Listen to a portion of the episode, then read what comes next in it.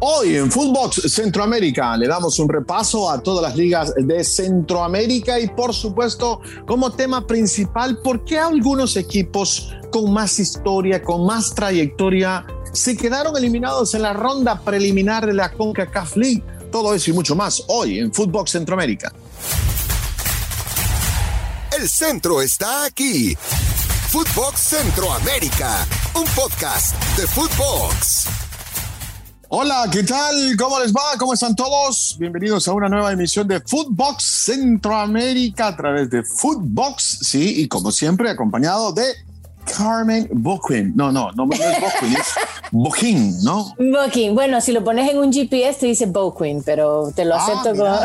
¿Te acordás aquellos GPS antiguos que decían Arriving to Carmen Boquin? Bueno, sí, correcto, así razón. ¿Cómo estás, Carmen? ¿Qué tal todo? Muy bien, José, sumamente contenta. Eh, el fútbol está en marcha, que seis mesecitos, cinco mesecitos nos quedan obviamente ya al frente y tenemos que meternos de lleno en todo lo que está ocurriendo en nuestra hermosa y linda región de Centroamérica. Bueno, arránquese con la zona catracha entonces. Vamos con la zona catracha. Zona Catracha. Y es que el fin de semana pasado, José ya arrancó la jornada número uno con cuatro victorias para los cuatro grandes. Así es, Sí, sí. Olimpia, el campeón Motagua, el Real España. Y te cuento que el debutante en esta primera división, que fue el Olancho FC, debutó con un empate a uno frente al Victoria. Este fin de semana eh, hay buenos partidos. El partidazo, no me queda duda alguna, que es la reedición de la gran final, el Real España Motagua, eh, donde te cuento también que van a estar finalmente tanto Vargas como el Tota Medina en los banquillos. ¿Te acordás que quedaron expulsados en el partido de la final? Bueno, pues eh, al final el comité de arbitraje les, les ha quitado la sanción y van a poder dirigir el partido. Los otros encuentros son Honduras Progreso Maratón, Vida Olancho, Lobos Real Sociedad y Olimpia Victoria. Obviamente pensando en que ya dentro de poco comienza un ritmo un poco más fuerte para los equipos que están disputando torneo de CONCACAF, que más adelante hablamos de ello. Sí, creo que han, han arrancado obviamente bien los equipos grandes, ¿no? Eh, me llama la atención que tan temprano se nos dé un duelo Real España-Motagua. Lo mismo Pero- pensé yo. Sí, lo mismo, ¿no? Pero, pero ni modo, ¿no? Eh, momento de de ir separándose, supongo yo, eh, entre ellos mismos, porque la verdad eh, son los cuatro grandes y son los que siempre, casi siempre están en las fases finales del campeonato catracho. Vamos por el doblete para mi, mi Motagua, ¿eh? Yo creo que el... ¿Cuándo es el partido? ¿Domingo? El, el- el domingo. Bueno, yo creo que gana Real España, Carmen, lo siento, ¿eh? Lo siento. ¿Por qué, José? Porque sí, va a ganar Real España. Mire, nos vamos a la zona Cuscatleca, si le parece. Vámonos. Zona Cuscatleca. Bueno, le cuento, y como ya sabe, el campeonato salvadoreño está, sigue detenido. El comité ejecutivo de la Federación de Fútbol anterior ya terminó su ciclo eh, a fin de mes eh, de julio. Eh, la FIFA, como todos saben, no sancionó al fútbol salvadoreño, menos mal, gracias a Dios, pero sí pidió que se instale un comité de regularización que va a funcionar, Carmen, con la autoridad, como la autoridad del, fútbol salvadoreño, pero con cinco objetivos muy claros que tienen que cumplir en los próximos 12 meses. Primero, gestionar la, acti- la actividad diaria del fútbol salvadoreño. Segundo, revisar de manera exhaustiva los estatutos de la federación. Organizar y llevar a cabo elecciones para elegir un nuevo comité ejecutivo. Número cuatro, ejecutar una au- auditoría por el tema del billete. Y la, la quinta es eh, establecer una estructura eh, correcta para la gestión de los fondos del desarrollo, tanto que brinda CONCACAF como también la FIFA. Así que el fútbol salvadoreño por ahora sigue detenido eh, y, y veremos qué pasa. Ojalá regresen pronto porque hay muchas personas perjudicadas con esta situación. No, es que me puedo imaginar perfectamente, pero al final es un trabajo y los empleados, eh, que serán muchos los que viven en el ecosistema del fútbol en un país, estarán teniendo pues obviamente problemas porque tal vez no están cobrando, José.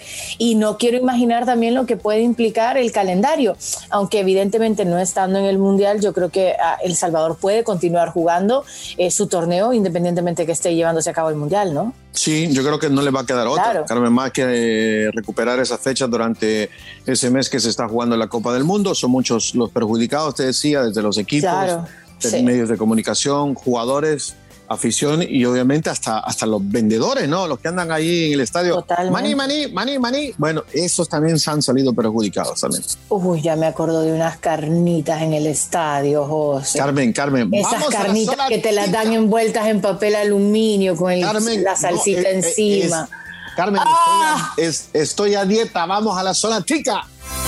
Zona Tica.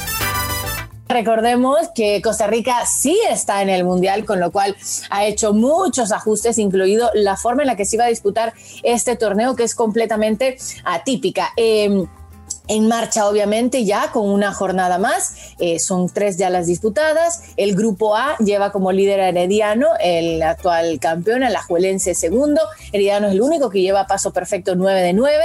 En el grupo B está Punta Arenas como líder, Municipal Grecia segundo, Saprissa es el tercero. Y este fin de semana, yo creo que los tres partidos para estar muy pendientes son el Herediano Sporting San José del grupo A, el Saprissa Cartaginés del grupo B y el Alajuelense eh, visitando al Guadalupe en el grupo A. Esos tienen que ser evidentemente los partidos a seguir eh, en este torneo, como decía ya antes, atípico José, pero yo creo que también está eh, siendo más eh, entretenido de alguna manera y se está disputando sumamente rápido porque tienen que llegar a los tiempos para poder tener el espacio necesario para comenzar a preparar el mundial. Sí, y los equipos que tienen muchos jugadores en la selección, obviamente brindarlos con mucha anticipación para que se puedan concentrar en lo que será la próxima Copa del Mundo. Eh, ¿Le parece si vamos a la zona chapina? Vamos. Zona Chapina. Bueno, el, ju- el jueves inició la tercera fecha eh, de la apertura con la victoria 3-2 de Cobán Imperial sobre Achuapa con goles de Jelsin Álvarez, Douglas Moreira y Janderson Pereira. Eh, el resto de la jornada 3 se jugará el fin de semana, dos partidos este sábado con Misco frente a los Cremas del Comunicaciones y Xelajú contra Malacateco, eh, tres partidos el domingo, Cotzumalguapa frente a Antigua, Municipal contra Iztapa, y cierran la jornada Guastatoya enfrentando a Shinabajul. Eh, así las cosas en el fútbol chapín, donde también apenas van la tercera jornada. Carmen Boquín. Ahora, eh, como tema principal, Carmen, habíamos hablado del tema de, de- de la liga de CONCACAF, ¿no? Se jugó la, Sí. la ronda de preliminar, este, ya se conocen los duelos de octavos. Eh, ¿Por qué será que a algunos equipos les cuesta más o les cuesta menos? Eh, cuando pareciera que, que- que tienen un rival, entre comillas, fácil. Yo, yo creo que, que de alguna manera tiene que ser todo el tema, ¿no? El, el tener que reactivarte tan pronto, también los temas económicos, el estrés de los viajes. Eh, siento que de alguna manera, manera sigue ejerciendo eh, presión, José. Por algo pasan tan tranquilamente los equipos superiores eh, a la siguiente fase. No, no, no sé a vos qué sensación te da, pero eh, para Sí. mí tiene que ser esa, porque no, no han habido mayores sorpresas, ¿sabes? Al final siempre terminan siendo eh, los mejores y los equipos más importantes los que han logrado dar el, el paso de gigante. Sí, mira, a mí, yo estoy mirando los resultados, me llamó la, la atención. eh, es cierto, a ver, no se quedó eh, Liga Deportiva Alajuelense, no se quedó un equipo como Saprissa, ni como un equipo grande, ¿no? Claro. Pero, ¿sabes qué? Sí se quedó uno, haciendo un poco de memoria. Se quedó Club Deportivo Águila del Salvador eliminado por la Liga Deportiva Alajuelense. Bueno, ahí dirían uno, bueno. Pero es que era un duelo de dos grandes. Sí, sí. No ¿sabes lo estás hablando pasa? de un duelo desequiparado. ¿Sabes lo que pasa? Que eh, el que no aprovecha su partido de ida como local termina sufriendo. En la ronda preliminar también Malacateco, por ejemplo, de Guatemala, fue eliminado por el equipo panameño Sporting San Miguelito y este enfrentará a Autauro FC en octavos de final. Eh, uno pensaría, bueno, Malacateco de pronto por lo que ha hecho en el fútbol guatemalteco en los últimos años debió haber avanzado, pero no se Claro. dio. Es fútbol, sí, entendemos, pero siento que hay varios equipos que de pronto tienen un poco más de historia que otros quedaron eliminados. Eh, te pongo otro ejemplo. Club Deportivo Platense del Salvador eh, definía la serie en casa, empató 0 a 0 en la ida y termina empatando 2 a 2 y eliminado por gol de visitante.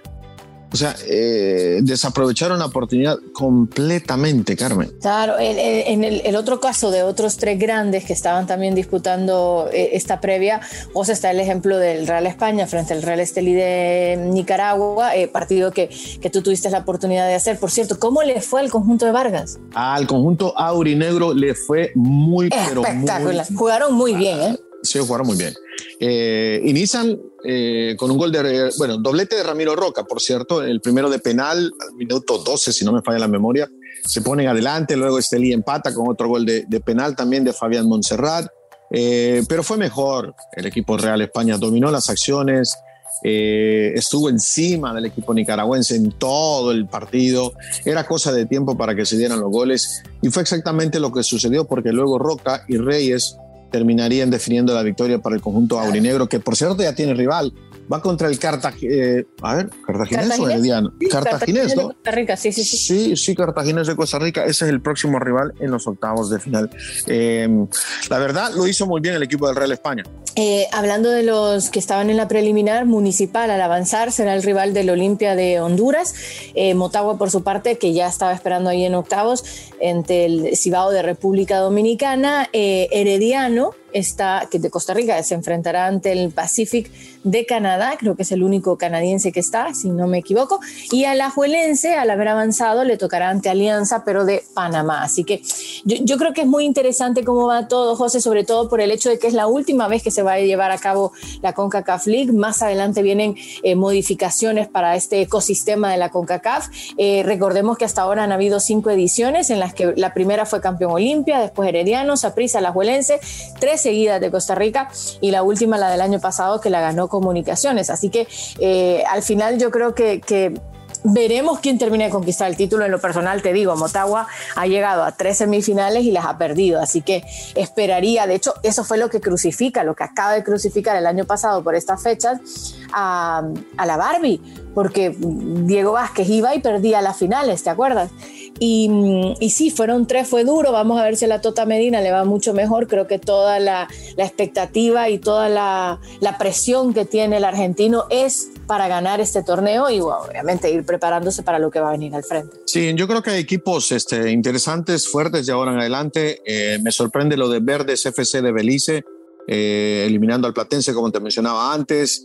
Eh, creo que quizás esa es la gran sorpresa. Luego también lo del Sporting San Miguelito, que aparece metido ahí eh, en las llaves, pero están equipos grandes, está Motagua, está Olimpia, Municipal, está Comunicaciones, está Herediano, está Cartaginés, Real España, Alianza del Salvador, Liga Deportiva La Alajuelense de Costa Rica, y, o sea, hay equipos grandes, va a ser difícil quizás elegir, ¿no? Tal vez mirando las llaves te puede dar una idea cómo más o menos se van a jugar los cuartos de final, pero, pero falta mucho para eso todavía. Claro, y mira, eh, hablando un poquito de lo que falta, a mí me emociona. ¿A, usted qué le parece el, formato de, de, la CONCACAF Champions League? Eh, me gusta, pero a mí siento que va a haber mucha, o sea, que va a ser bien disparejo, ¿eh? Ok, pero mire, estamos hablando de la CONCACAF League, esta es la League, no la Champions sí, claro, pero como esta termina, cuando esta termina en 2024, el, torneo que va a arrancar es la unión de todo y se va a llamar CONCACAF Champions League donde van a ver los participantes de México, eh, de Estados Unidos, o sea, va a haber un, no, no sé cómo van a armarlo, eh, obviamente, pero siempre que toca enfrentarse. O sea, así como estamos hablando ahorita de los todopoderosos de Centroamérica, cuando a los todopoderosos de Centroamérica igual les toca medirse ante los mexicanos, pues ya sabemos cómo acaba de irnos, ¿no? Sí, pero no, se preocupe de cómo lo van a armar, que al final lo van a armar para favorecer, ya usted sabe a quiénes. No se me haga. No se me haga.